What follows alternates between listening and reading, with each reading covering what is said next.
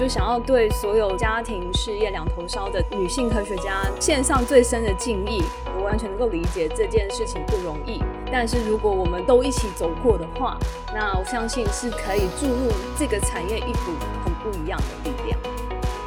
各位生技来一课的朋友，大家好，我是 BTBA 的共会长易云，非常荣幸能为生技来一课的听众介绍即将到来的 BTBA 年会。BTBA 年会今年是第十一届，今年的年会将于七月八号、九号在波士顿哈佛大学举行。我们今年很荣幸地邀请到被誉为基因体学的先驱的哈佛大学 Joe Church 教授和现任 Everly Health CMO 连续创业家 Liz 郭担任今年的 Keynote Speakers。我们相信这两位重量级演讲嘉宾将为与会者带来极具启发性的演讲。帮助大家更了解当今的基因编辑技术与数位医疗的发展。更多年会详情，请访问 BTBA 官网 btba.org 或关注我们的 Facebook。期待在波士顿的夏天与大家相见。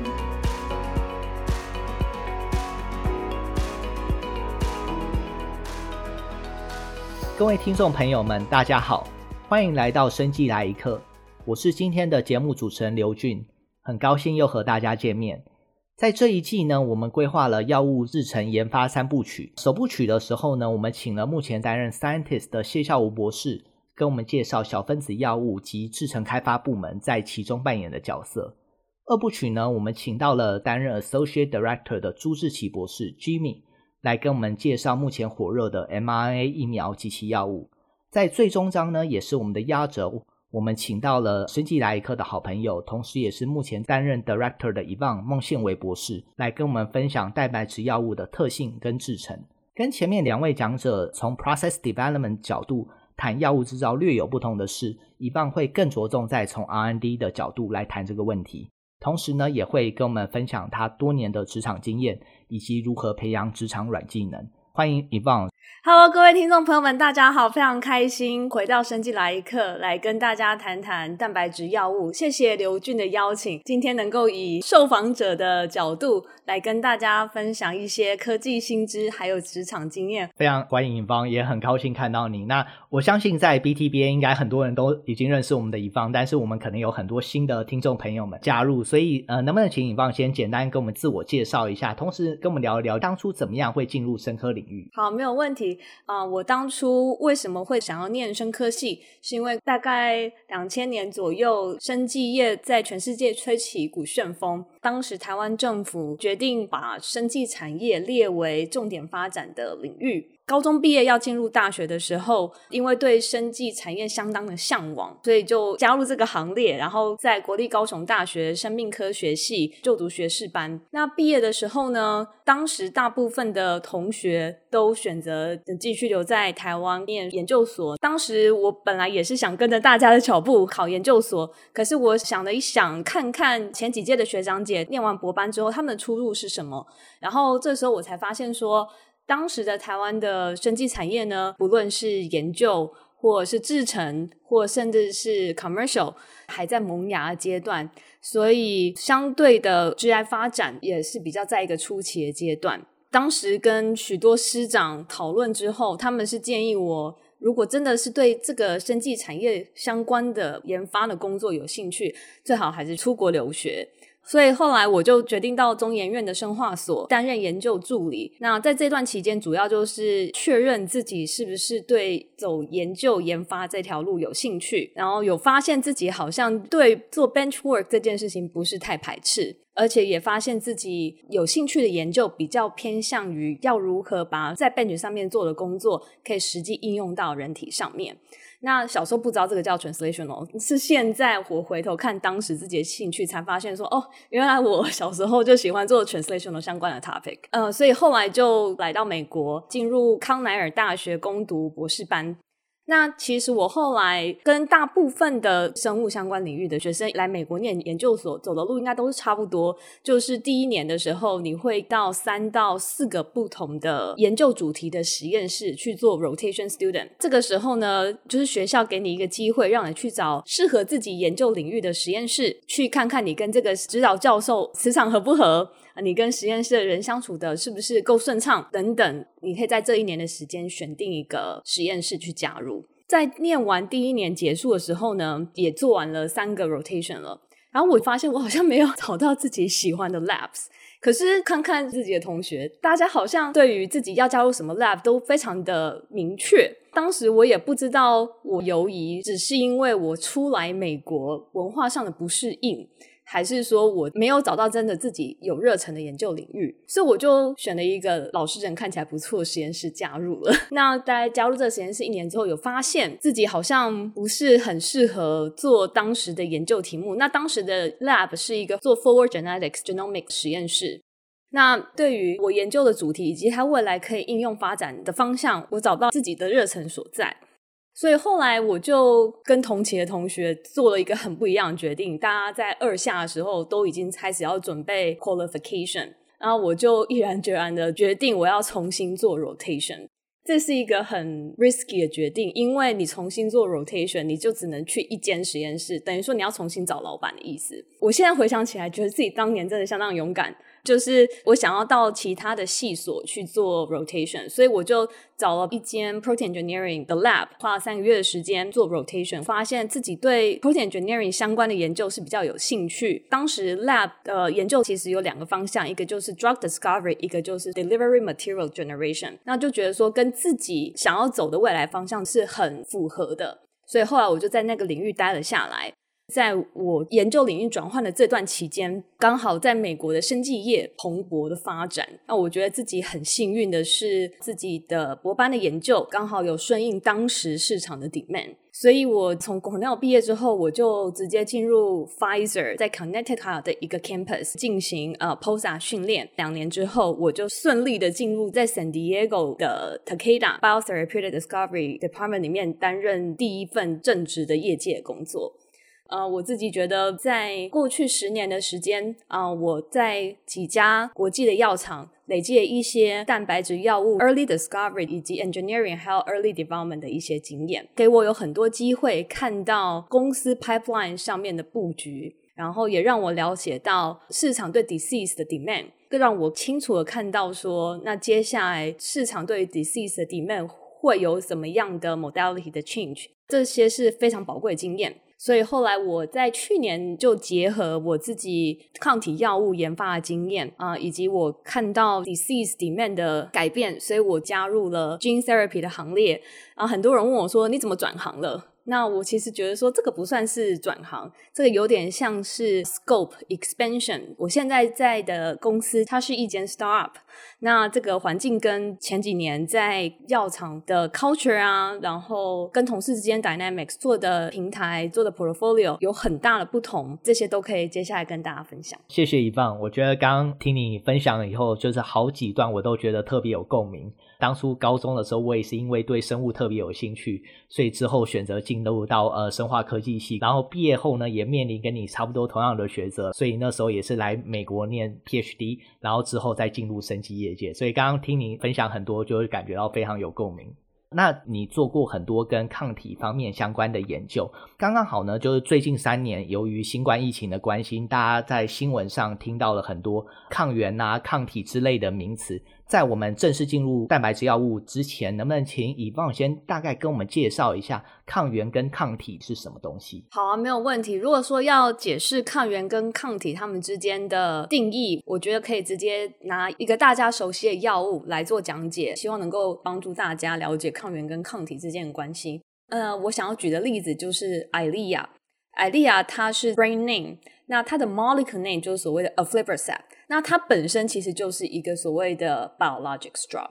那在这个 concept 下面呢，艾利娅这个 molecule aflibercept 它就是所谓的抗体，进入人体之内，它会去结合的那个分子。就叫做所谓的抗原。那在这个 aflibercept 的 case 里面呢，它的抗原就是呃 VEGF 这样子的分子。它其实是一个 highly ordered 的一个 structure，它的序列以及它所呈现出来的结构有很高度复杂性，所以，当你要去针对这样子复杂结构的分子，你想要有一些 therapeutic efficacy 的话，无论这个 mechanism 是 agonist 或是 antagonist，如果你要有很高特异性的方法去做结合的话，相较于分子比较小的药物来说，抗体可以达到比较高的特异性。那很多人就会问说，为什么抗体会有比较高的特异性呢？那是因为抗体药物。我们又有一个别名叫做大分子药物。那大分子到底多大？大分子大概在一百二十五个 k i l d a l t o n 左右。相对于大分子，小分子的定义大概在哪里？小分子的分子量大约在一千个 dalton 以下。那因为抗体本身它分子量比较大，所以它能够。拥有的结构性也会相对比较复杂，在这样子的前提下，它就可以达到比较高的专一性、特异性，跟它的 target 就所谓的靶点来做结合。接下来我想要讲讲抗体它基本的结构有哪一些，最常见的就是所谓的 IgG。那我相信大家可能在一些 paper 或者是在一些 Illustrator 上面有看到，它就是一个长得很像 Y 形状的分子，它主要有两个不同的 domain 所组成。第一个 domain 就是所谓的 heavy chain，它本身比较长，然后它有一个 light chain，会跟 heavy chain 的 variable domain 做紧密的结合。那通常一个抗体药，它会是两个 heavy chain and light chain homodimer 所组成的一个蛋白质，这是最常见的基本抗体的结构。大家可能在市场上面有听过所谓的 bispecific。或者是 nanobody，那它们就是变形之后的抗体药，但是我们统称这些为 biologics drugs。那除了抗体之外呢，目前市面上还有哪些常见的蛋白质药物种类？然后它们的作用机制跟抗体是一样的吗？还是大概有什么区别？蛋白质药物呢，它是大分子药物的一个统称。那抗体只能算是蛋白质药物种类其中一种，虽然它占了大宗。那大家听到的 vaccine 疫苗，在定义上面，它也算是一种蛋白质药物。Peptide 如果它分子量比较小的时候，它们可能会被考虑为小分子。那但是如果今天这个 peptide 接上了一些 half-life extension moiety，让它整个分子量变得比较大，它也会被考虑成一种蛋白质的药物。那还有另外一种就是所谓的 fusion protein，比如说 Eli Lilly 的 insulin，它本身就是一种合成的蛋白质，去添加身体内原有蛋白质量不足的地方。那这个也算是一种蛋白质的药物。好的，谢谢。另外一个追问的问题是，刚刚听你解释的时候，听到一个名词叫靶点。那这个名词，我同时在呃药物开发中很多的一些 paper 上也都听到，例如说像 target identification，之前一直不是很清楚，说 target 到底是指这个药物呢，还是这个药物针对的对象叫 target 呢？可不可以跟我们澄清一下这个名词？这是我们的行话啊。Target 中文翻译就是所谓的靶点，在整个药物设计制成的这个 concept 下呢，target 是这个药物要去结合的那个分子。呃，像我刚刚用 aflibercept 和 VEGF 来当做一个 example，aflibercept 就是 biologics drug，那 VEGF 就是我们所谓的 target。当我们说我们要做 drug target discovery 或者是 drug target identification，那我们指的就是我们要去研究。这个靶点，它相关的一些 biology 机制，以及我们可以用什么样的药物的 sign 来去治疗由这个 target 所引发出来的一些生物现象。谢谢 Yvonne 给我们解释得非常清楚，然后同时也给我们简介了蛋白质药物的种类及大致用途。接下来呢，我们会就制程开发的部分来讨论。呃，在 Yvonne 介绍之前呢，首先我跟各位听众们很快回顾一下小分子药物的制造开发流程。首先呢，是在 R&D 会开发 l a t e molecule，接下来这个 l a t e molecule 会拿去做细胞动物实验，做一些毒理测试，接下来这个 l a t e molecule 会变成 drug candidate，然后接下来进到呃 process development PD 部门。他们会根据之前药物开发的制程进行改进，例如说增加它的产量，或是使用更经济有效率的 starting material 做合成路径的优化。等到这个部分完成之后呢，会到下游进行 formulation，就是把之前的 drug substance 或 API 做成 drug product，也就是说把药物的有效成分做成不同的剂型。这是之前我们访问谢孝武博士，他给我们提供的小分子药物大致的开发流程。回到本次主题，能不能请 Yvonne 给我们介绍一下，在大分子药物的制造中，大致的流程跟上述的流程有何异同？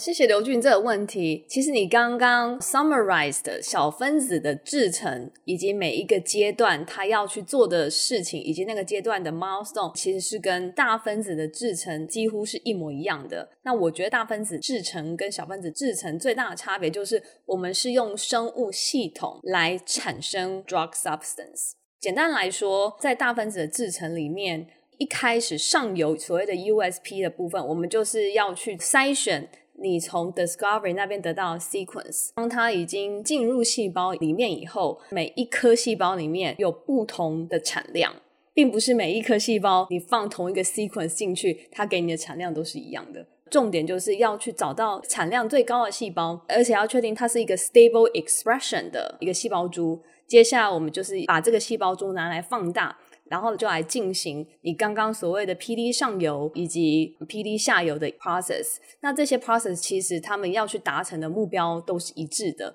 就是你们要提高产量、提高存量，你还要想办法把它们从细胞的 culture 里面把这个大分子药给纯化提取出来。纯化提取出来之后呢，大分子药。你可能会针对药品最多可以纯化到什么样的浓度，药品进入人体的方式是什么，而且也跟要去治疗的这个疾病呃有关系，所以就会去决定它的剂型。因为我是这几年随着带的 team responsibility 有 expand，所以我开始接触这一方面的工作。所以问一下，就是 Yvonne，你现在所在的部门在这个制成链中扮演什么样的角色呢？谢谢你，这是很好问题。因为我是 drug discovery 出身。所以我的部门其实在这整个 workflow 里面相当的上游，大概就仅次于 Target ID。那我的部门叫做 Biotherapeutic Discovery and Engineering。那具体我们做的事情就是。Target ID 的同时，他们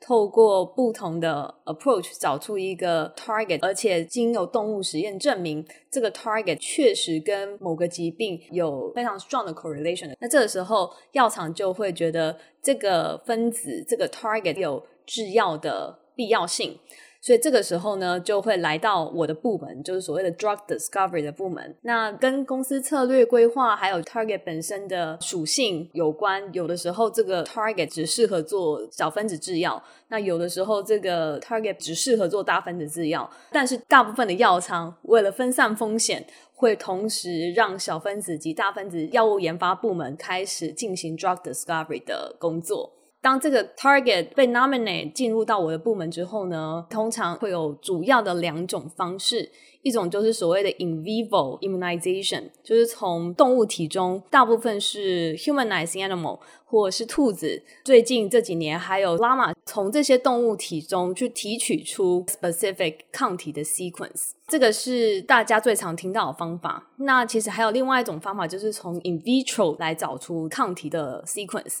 不知道大家有没有听过所谓的 phage display 或是 East display？那这个方法呢，主要是利用我们对人体 immune repertoire sequence 的了解，可以用 synthetic 的方式去制造出一个 human immune repertoire 的抗体库。然后我们利用 in vitro 的方式去筛选出具有 high potency、high specificity 的抗体 sequence 出来。你找出来之后呢，还有很多事情可以做，因为你从系统里面或者从动物身上找出来的抗体，它可能特异性不是这么好，那它有可能结合的效力不是这么高。那我们其实可以透过很多 protein engineering 的方式去 optimize 它的特异性或是结合力。那有需要的话，针对你这个疾病或针对你这个抗体，接下来后续要做的动物实验，我们甚至可以 engineer 让这个原本比如说不跟 mouse VEGF 结合的抗体，我们可以把它 engineer 成同时可以结合 human and mouse cross species specificity 的结合力。所以其实是一个我觉得很有趣的工作。而且在这个部分，我们还可以去 optimize 这个 sequence，让它的产量、纯度都可以大大提升。所以 engineering 跟 early stage development 其实是有很多 cross functional 的 collaboration。这也是为什么我在这几年的工作，我的 job scope responsibility 有开始 expand 一些到 development 的原因。这听起来是非常有趣，但是感觉是非常复杂的一个工作。所以我相信你们部门应该是有很多不同背景的人来支援这样的工作。那可以大概跟我们介绍一下你们部门的人他们的背景组成是怎么样吗？对，就像你刚刚所提到的，以整个药物制成的 workflow 而言，我们部门其实有点横跨。Early discovery to early development，所以我们部门的同事的背景是蛮多元的。我部门是有三个主要的 function，就是 early discovery、engineering and early development。 通常在 early discovery 的同事里面呢，背景大部分是偏 molecular biology 或是 cell biology，或甚至会有 involve 一些 protein biochemistry。他们主要就是会跟 cell biologist 或者是 molecular biologist，或者是做 genome editing 的同事、target ID 的同事有很密切的合作，因为他们要确保接手的这个 target 它的病理机转很明确，才能够帮助我们设计药物，能够对这个病理机转产生正确而且 impactful 的影响。那 research 的中后期就是我刚刚所谓的 engineering 的部分，大部分的同事会有比较 combinatorial 的 experience，它既是 molecular biologist，同时也可能会具有一些 protein science、protein biochemistry 的背景。甚至有一些同事，他有 structural computational 的背景，在 engineering 这个步骤呢，我们会用各种不同的方法，可能是用 structure guided 的方法，或甚至是用 computational simulation 的方法，我们要去预期什么样的 sequence engineering 可以更 optimize 我们所想要的结果啊。我们 optimize 好 sequence 交给 PD 那边的同事，他们之前我们有很多 biophysics 的工作要做。比如说，我们要去了解这个 sequence 它的结合力、它的特异性，以及这个 sequence 我们把它放到细胞里面去之后，它预测的产量大概会有多少？所以这个部分就会很多化学、化工背景的同事会在这样子的 function 里面。了解，果然是需要非常多基础科学，可能还有点工程的领域都会 involve。对，所以我会觉得说，在 discovery 或者是 early development 领域工作的同事呢，大家都来自不同的 training、不同的 background，但是大家都会在同一个 projecting 上面遇到。所以，cross-functional communication 很重要，就是因为每个专业领域它的语言可能不太一样，要如何跟自己不同领域的同事在合作上面做有效的沟通，cross-functional communication 是一件很重要的技能。对，这个部分，我们会在下一个阶段谈 soft skill 的时候会有更深入的探讨。那能不能请尹芳先跟我们分享一下，现在在这间公司你的 day-to-day job 大概会是什么样子？这份工作我担任的有点算是 department head 的一个角色。那我觉得沟通还是一样很重要，只不过沟通的层次有很大的不同。你要如何用其他部门同事跟你的 management 可以听懂的方法来解释你部门的结果？我现在 day to day 工作比较多时间，大概就是在开会。那有人就会问说，既然你都不用进实验室，你是不是可以比较多时间 work from home？我自己是觉得 work from home 跟 onsite meeting 还是有很多不同的，有很多 subtlety 是你在 in person 的时候你才可以观察到的。然后这些 subtlety 我觉得是影响你跟同事之间形成 effective communication 很重要的一个点缀。非常谢谢以方刚刚跟我们分享他的 day to day work。我想请问以方的问题，因为刚开始的话，你加入生技公司是当 scientist，所以那时候相对来说算是 individual contributor。那到你现在的 director，基本上比较是 manager，就是你开始要做一些 people management，come up with 一些 strategy，能不能跟我们分享一下你的心路历程？然后你在这样的转换之中面临到什么样的学习跟挑战？好啊，谢谢你的问题。呃，当 scientist 大概三到五年之后，大部部分的人都会有机会可以带人，甚至到最后你可能当到 senior principal scientist 的时候呢，你其实带的人不一定会少哦。我曾经看过 senior principal Scientist 有带过四到五个人，甚至有五到八个人的都有。Scientist track 跟所谓的 Director Managerial track 有什么不同呢？就是 Scientist track 你在带人的时候，你会比较着重在 Direct Report 的 Technical 部分，要去跟 Direct Report 规划它的实验设计以及接下来的实验方向。呃、scientist track 其实到最后，它的 salary band 或者所谓的 level 会等同于 director、senior director 的，只不过他们所着重的领域就比较不一样。可能在 principal scientist、senior principal scientist 这个层级的时候呢，有很多人会转换到所谓的 managerial track。有的人可能是先跳成 associate director，也有些人是直接从 scientist 就跳成 director。那就看你累积的管理经验，以及你如何结合 scientific management 以及 administrative management。那我觉得自己短短的这几年带人的经验，我觉得 director 最大不同就是你是要对公司的 corporate goal 负责的，就是每一年公司会有所谓的 corporate goal，你要如何 convert 公司今年想要达标的这些事情到你自己组里面变成呃 actionable 的 deliverable。我觉得这个是 director 或者是所谓的 management 最重要的工作。然后 convert 成 deliverable 之后呢，那你要如何带领你的 scientist 去规划这一整年预期你们会达到哪一些成果，再把这些成果 transform 成可以直接 impact 到公司的 corporate goal，并且让公司能够达到预期的指标。那我觉得这个是当 manager 和资深一点的 scientist 最大的不同。除了在角色以及 responsibility 上面不同以外呢，director 或者是所谓的 manager，你要去 define 你部门的 scope，因为科技不断在进步，然后每天都有新的药上市，会有新的疾病需要这个领域的专家去研发新药。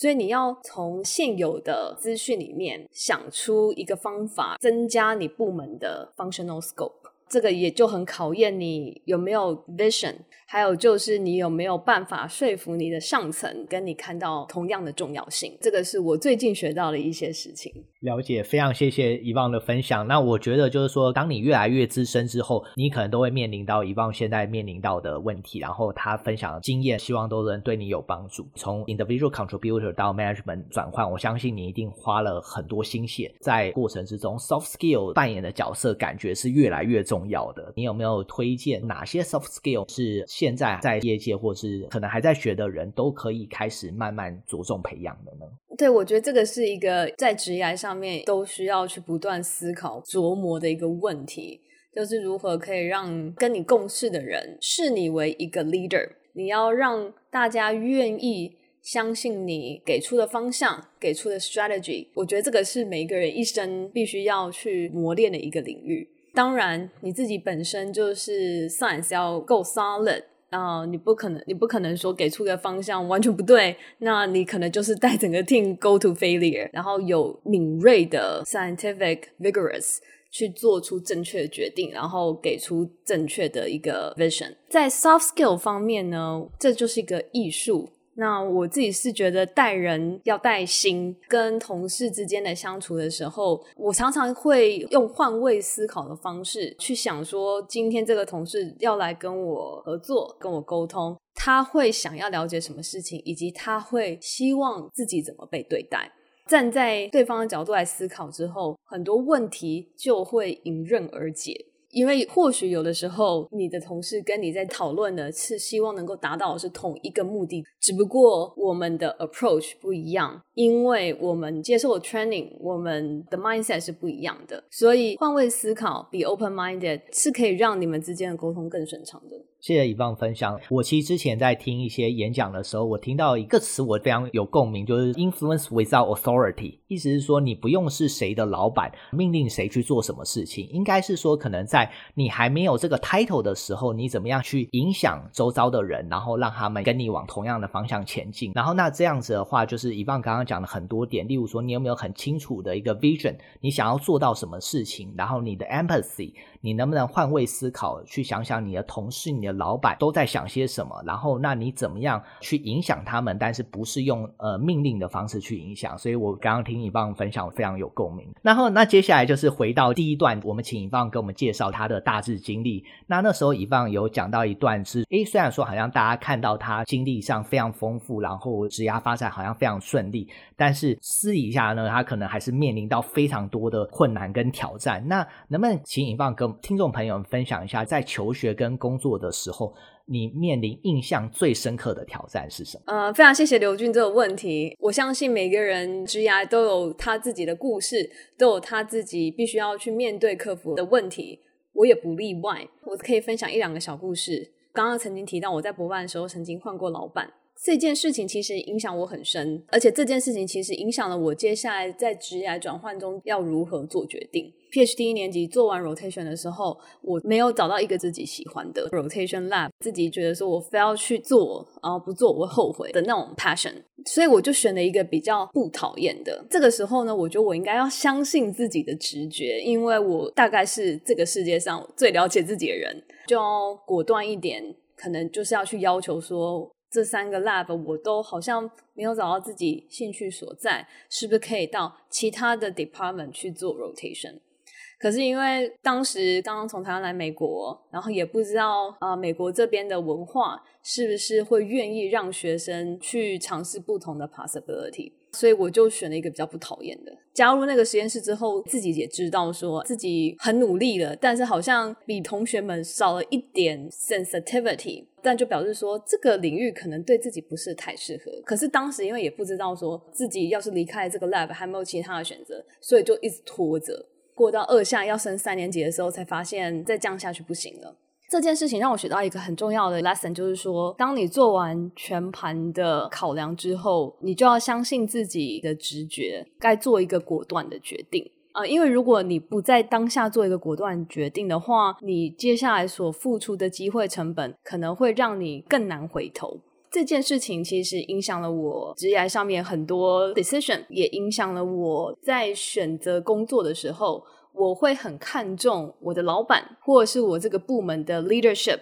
他们是不是具有一个果断性、领导力的一个团队？因为有一些 leader，他有可能为了要全盘考量所有的 possibility，他可能就会 slow to decision。那我没有觉得这样是错的，只是我会比较倾向去跟能够做快速、果断、敏锐决定的老板或是 leadership 团队。我觉得这样子的磁场跟我自己是比较合的。好的，谢谢以方的分享，真的是非常激励人心。接下来就是非常经典的两个问题，第一个是说，呃，希望自己十年前就知道的事情，然后近期五年的计划。十年前我那个时候博班刚毕业，正要准备找工作，那个时候我对自己很没有信心，因为换过老板，而且。我博班的老板，因为他自己本身职涯规划因素，在我博班最后一年的时候，他其实就很常不在学校了。所以我博班毕业的时候，我其实对自己比较没有信心。我觉得自己的 training 跟自己的同学比起来不是很扎实。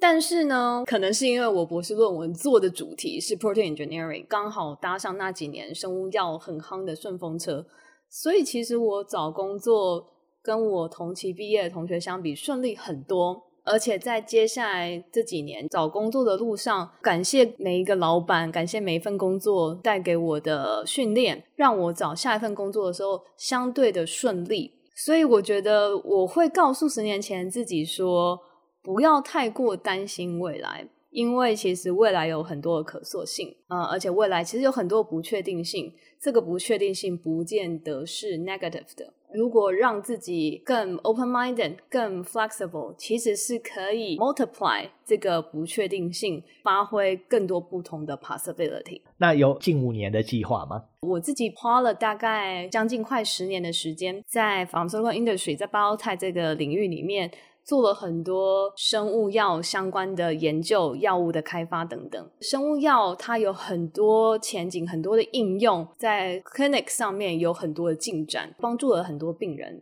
那接下来的五年，我会希望能够跳脱 modality 的框架，但是继续在 drug discovery 这条路上前进。那可能就是不要限制自己只做 biologics，因为我觉得有很多疾病需要科学家能够跳脱 modality 的框架，用一个 modality agnostic approach 去设计出最适合这个疾病的药物。那这个会是我自己短期内给自己的期许。可能有一些人听到我讲这个期许，会觉得哇，这个真的是很大的宏愿。这个时候我就会很 value，就是在 Boston 有像 BTBA 这样子的社团，借由参加许多的 seminar，参加许多活动，你可以接触到在生技制药业来自不同背景或是不同 modality 的 scientists，他们制药的 approach，他们制药的 concept 是什么，然后可以跟他们学习，分享经验交流，我觉得这个很宝贵，也可以加速自己达到自己想要目标的一个方法。好，谢谢 Yvonne。那接下来我们问本集的最后一个问题。那我相信这个问题是我们之前比较少讨论，但我自己觉得还蛮重要的，就是说，呃，像现在在生技业界或者在整个科技业界，女性的科学家参与都是越来越多的，然后这是非常好的一件事情。但是呢，好像还是有一些呃所谓的 glass ceiling 的存在，意思是说，就是好像女性要在科学界要晋升，好像相对来说是比较困难的一个点。想请 Yvonne 给目前还在学或是刚进入业线的女性科学家们一些建议跟一些鼓励呢？嗯，当然好啊。嗯，首先我想要鼓励，就是所有的女性科学家，不要觉得自己是弱势，或者是不要觉得有一个 ceiling 存在在哪里。因为我觉得有很多时候，你想要 portray，你想要 deliver 什么样的 image，会决定了人家怎么看待你。假设你今天是一个女性主管，走入一个全部都是男性主管会议室里面，如果你就被这个场合给震慑住了。那你在不知不觉里面，你可能会有一些 gesture 显示出你的不自信。可是我觉得有一句话叫做 “fake it till you make it”。fake it 就是我不害怕，我在这样子的场合里面没有什么好怕的。我也是一个主管，我今天被邀请来到这个会议里面，跟你们讨论同样的主题，那就表示说我们是平起平坐的概念。嗯，从比较现实的层面来考量，的确有很多女性科学家。就会面临到要结婚、要生子，那这个是无法避免的事情。那你生一个小孩 啊，你可能就会比你同期的同事们，如果他们没有生小孩的这个规划的话，你势必就会稍微比别人慢一点。那我觉得这个是无法避免的。经历过呃家庭事业两头烧的这样子的情况的女性科学家、女性领导人，那在这样的情况下。我相信人是有韧性的，就是所谓的 tenacity。那他在这样的情况下面，会有一个新的 tenacity 产生出来。那这样子的韧性是可以注入一股力量到他的团队里面去的。我就是曾经看过好几位事业家庭两头烧的主管，他们所带的团队比别人更有向心力，而且比别人在遇到瓶颈的时候。更能够 stay together，并且稳稳的把这个问题给解决。当然，我也不是说男性主管带领团队就没有这样子的特性，但是可以感受出来，如果说是女性主管带领的团队，他们在面对这样的挑战的时候，他们是可以用比较 calm 的态度，然后带领团队度过这个瓶颈。我就想要鼓励所有的女性科学家，研发制药是一件非常有趣的事情。我也对所有家庭事业两头烧的女性科学家献上最深的敬意。嗯，因为我自己这几年也经历过类似的情况，我完全能够理解这件事情不容易。但是如果我们都一起走过的话，那我相信是可以注入这个产业一股很不一样的力量。今天非常谢谢以望来跟我们分享蛋白质药物的制程，以及他精彩的植牙经验以及软技能的分享。希望这些东西呢，都能对刚起步的新鲜人也好，或者是在业界几年，然后想要往 managerial track 的人也好，然后都能有些帮助。今天这一集的访谈就到此为止。那希望大家持续支持生技来一刻，我们下次见，拜拜。谢谢刘俊，拜拜。生技来一课 Moments in Biotech 第三季由 BTBA Boston Taiwanese Biotechnology Association 制作。我们感谢国科会和驻波士顿台北经济文化办事处科技组的赞助。本季节目主持人有许佑田、刘俊、Yvonne 孟宪伟、纪威佑、Rick、Margaret 魏佳音，还有我陈乃群。后制团队包含 Zoe 刘继秀、王慧芳、涂新芳、林茂然、罗维忠、陈君伟、林婉容、吴云云、潘云仪。宣传是陈范恩。如果你喜欢我们的节目，欢迎到你所使用的 Podcast 平台留言，并给我们五颗星的评价。也可以到我们的脸书留言。有余力的话，也可以考虑小额赞助我们节目。谢谢大家的支持，我们下一集再见，拜拜。